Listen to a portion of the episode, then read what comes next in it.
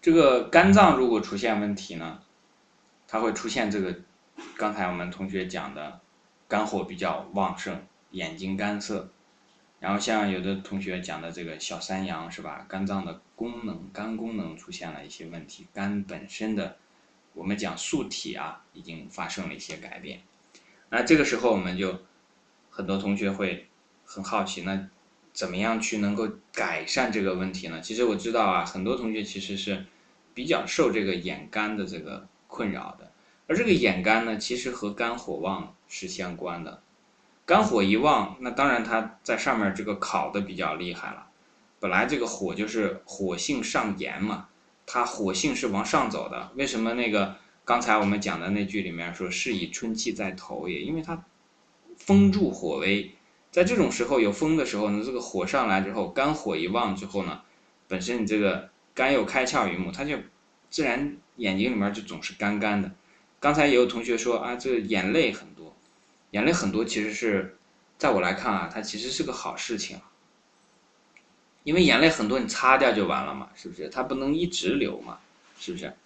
因为我见到过，就是听到过这种很多的疾病啊，就是他眼泪流不出，那这个眼泪流不出呢，甚至可能导致腿上的筋都出现问题，或者有的是眼睛就直接出现问题。当他把这个泪流出来之后，哎，这个毛病就没了。那我自己的，呃，大姑是就是在打坐的时候呢就流泪，然后慢慢的他这个筋上的一些问题就缓解的很好，这是一个实实际的例子来了。那么我们看这里面呢，如果是肝火很旺，那你其实呢实际上就是你的水不足了。这个是什么水不足呢？肾水不足。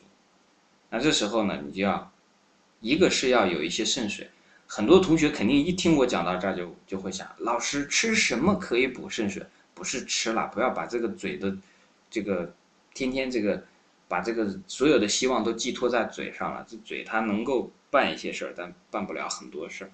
这个肾水呢，首先需要一个是什么？你首先要把你自己的肝火呢要疏泄出去。注意，我说的是疏泄出去，而不是压抑住啊。因为你比方说生了气了，有的时候啊，一个情况是，你跟人大发雷霆，那么这个时候呢，这个怒气就出去了。这种时候其实是伤肝的。还有一种是什么呢？你把它给压住了，别人很惹你生气，然后你天天大气小气你都忍着，你不发作，隐忍不发，这时候这个肝气就郁住了。这个后者啊更麻烦。如果是长期的、经常的这个发怒啊，而且是发作出来的这种怒气，因为你这个怎么讲呢？就像一个发动机把这个气血一下就给运转起来了，而且是很猛烈的形式，就像那个什么呢？那个火车以前那个蒸汽火车啊，跑到一定的时候，噗噗噗就开始这个鸣笛的时候，把那个蒸汽放出来，它这个蒸汽跑得太厉害了。那这时候，首先呢。对你这个下面的那个发动的这个这个这个发动机啊，也就是你那个肝呐，它因为那个肝气是从哪来的？是从那个肝来的嘛？你出出出，每次这个怒气一发的时候呢，首先伤的就是这个肝。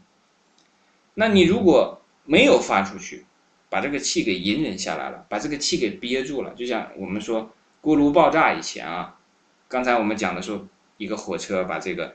蒸汽喷出去了，它这个有的锅炉，它把它的盖儿给盖住了，强制盖住了，啊，盖的时间越长以后，里面的压力越来越大，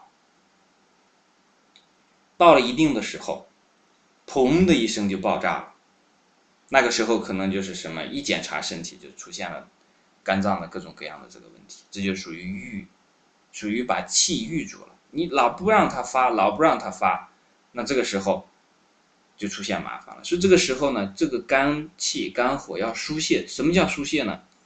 大家想象一下，像那个高压锅放气啊，它有一个小嘴儿，它是这样就把这个气都放出去了。它属于慢慢的放，缓缓的放，既不是一下子就把它全放出去，也不是说这个像这个崩爆米花似的，嘣一下就把这个气全给它气压全给它放掉，而是没偶尔放一点，偶尔放一点。那这个偶尔放一点的方式是什么呢？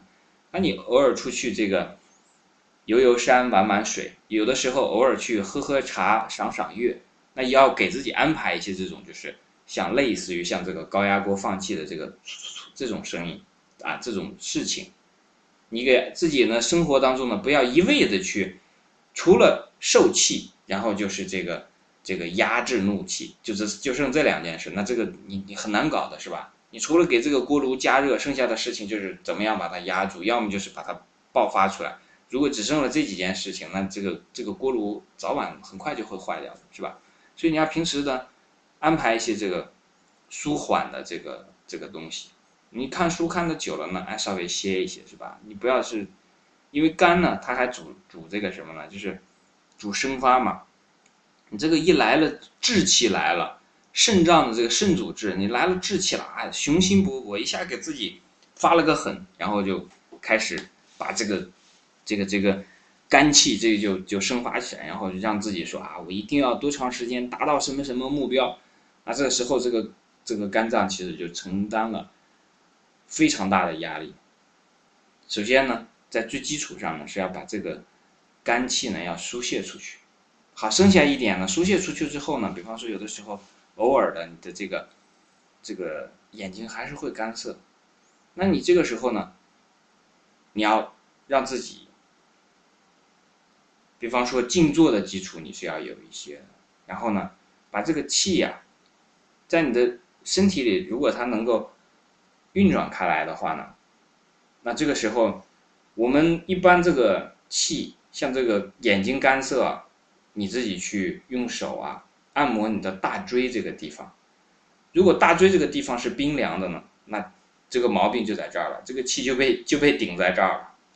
你去把大椎这个地方给它好好的去做一些功夫，或者是按摩，或者是把这个大椎上面的肉提起来放下来呢，慢慢慢慢使它暖和起来。这个时候呢，哎，这个气一通了，你就会发现，哎，眼睛干涩的问题会得到缓解。还有一个是什么呢？你既然想让这个气上来啊，一个是要把通路，刚才我们说的大椎这个地方，比方说大椎这个地方，或者是你的从大椎上来，然后到百会，然后到你的前额这些地方，一直到整个面部的这个，你需要做一些这个呃按摩也好，那这个推揉也好，那把它的通路疏通一下。还有一个就是什么呢？你的气要足。你的这个气足不足呢？那有一个办法就是，当你这个眼睛干涩的时候呢，你先做一下这个从大椎到面部的这个按摩，然后呢，你还需要深吸一口气，把这口气啊停住。停住的时候呢，这个气就开始，就是里边的这个气的压力啊，就会稍微高一点点。这个时候呢，它就会推动这个气血的运行。我们这样讲呢，大家可以去观察。你往往你干涩的时候是因为什么？因为你一直都在看书，或者一直专注的在做什么事情，以至于你的呼吸都忘掉了。然后你会发现，那个时候你吸一口气，你可以吸得很深。为什么可以吸得很深呢？因为你的内在的这个心肺这一个地方，这个肺里面的气啊，几乎都没有了。所以它没有一个动力在，没有气的动力在，那它这个自然它的这个。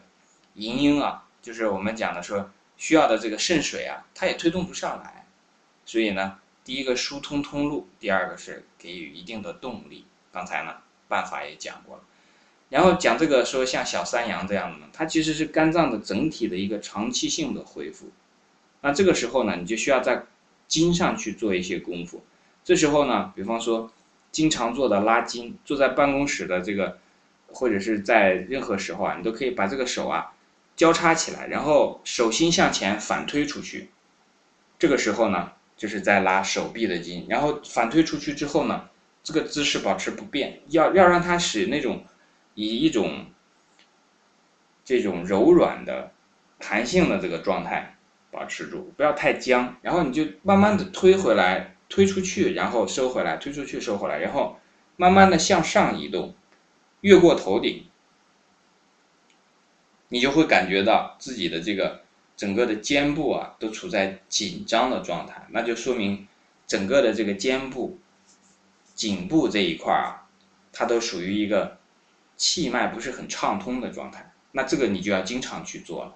同样的办法呢，你可以把两个手交叉了之后呢，放在后背，然后慢慢的把这个手啊向上提，然后腰可以弯下来。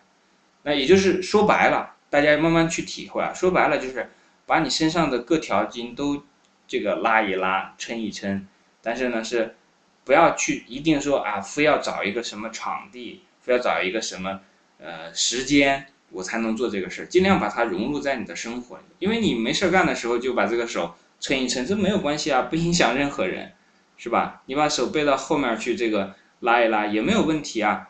在一个地方开会的时候，你把腿盘起来，也没人管你啊，是不是？那这种时候呢，你的肝脏慢慢慢慢的就会这个由筋，那我们这个是由外啊，由筋的这个呃濡养，慢慢的就开始变得柔软，慢慢慢慢的它。反馈到内在呢，肝脏的功能也会变好一些。好，这是我们讲的说，如果在肝这一部分想要做一些这个保健，那怎么样来做？